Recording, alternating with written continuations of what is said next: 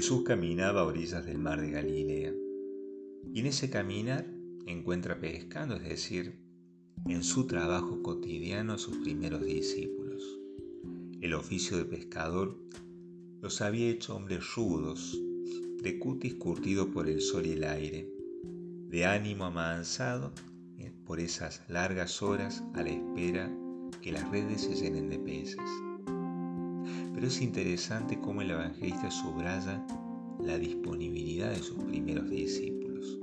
Dice en dos ocasiones, inmediatamente dejaron las redes. Inmediatamente.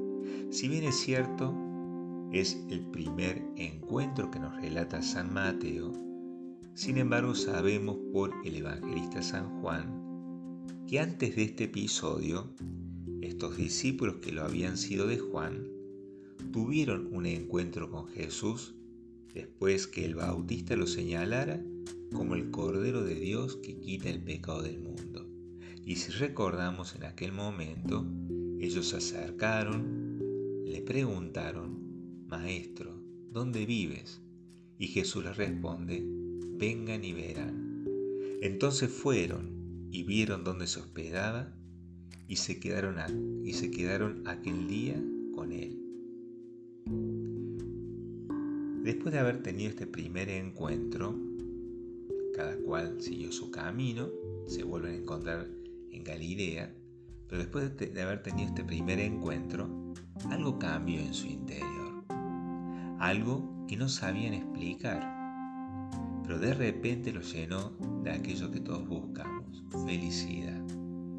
Para algunos la felicidad se encuentra en la búsqueda de placer por el placer, otros ponen su felicidad en el dinero o la riqueza, y algunos también en la fama y en los honores.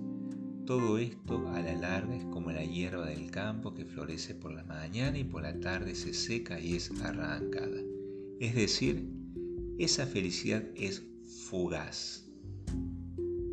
La verdadera felicidad, esa que llena el alma y es un impulso para la conversión, solo la encontramos en Dios. Y algo de esto intuyeron Pedro y Andrés, Juan y Santiago. En sus pensamientos había calado hondo aquellas horas con Jesús y lo buscaban como busca la sierva corrientes de agua.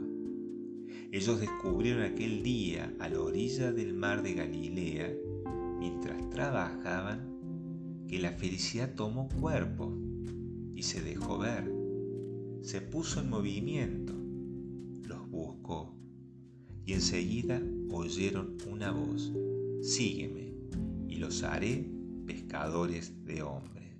En este segundo encuentro lo dejan todo para seguirlo, lo dejan todo porque encuentran la felicidad.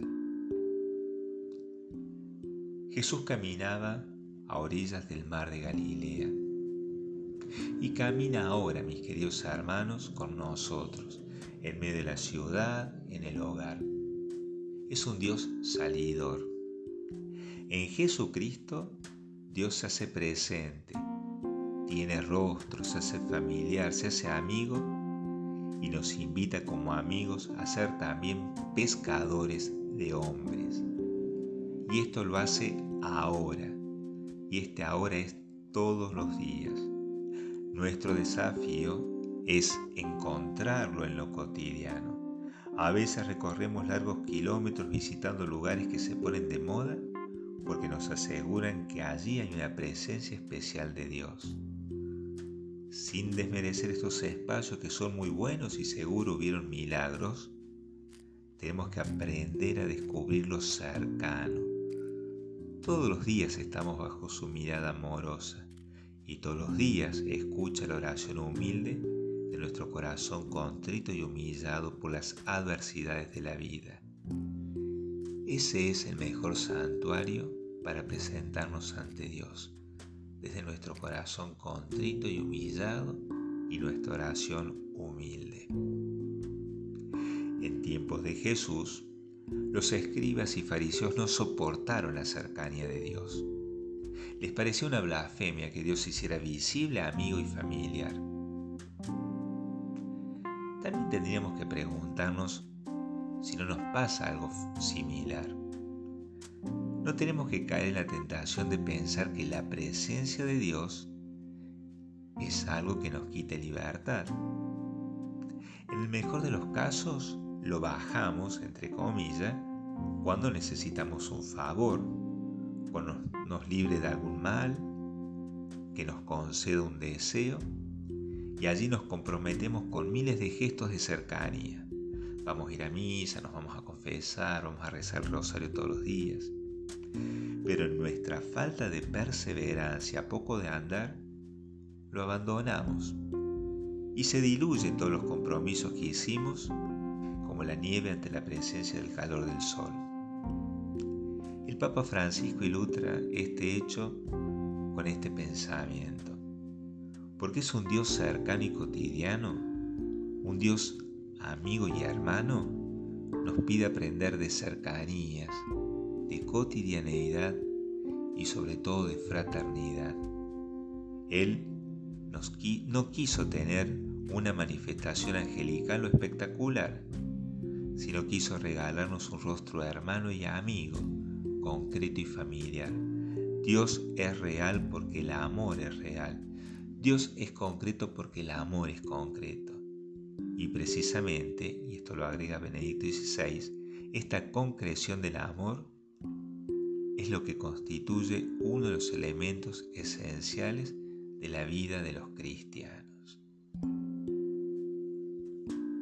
Jesús caminaba a orillas del mar de Galilea y así como llamó a sus discípulos a ser pescadores de hombres, también lo hace con nosotros.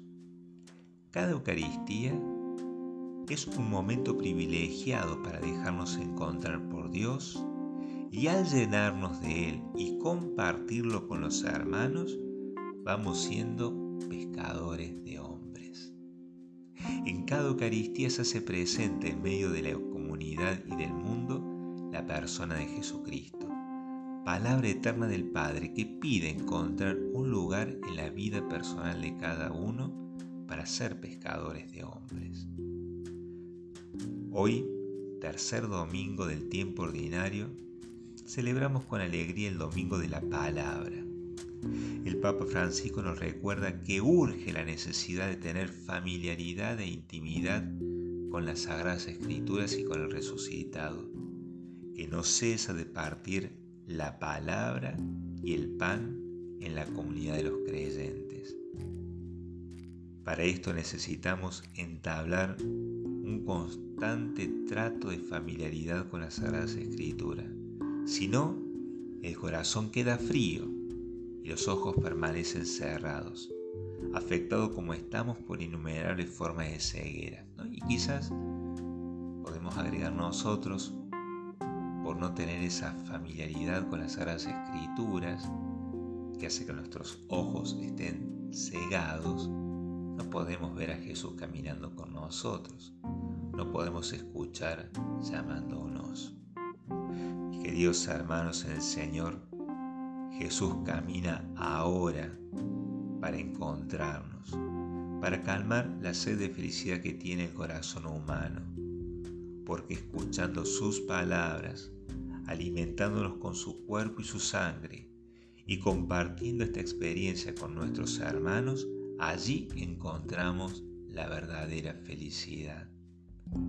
Que el trato cotidiano con las Sagradas Escrituras nos ayude a descubrirlo llamándonos por nuestro nombre a compartir su misión y ser también pescadores de hombres.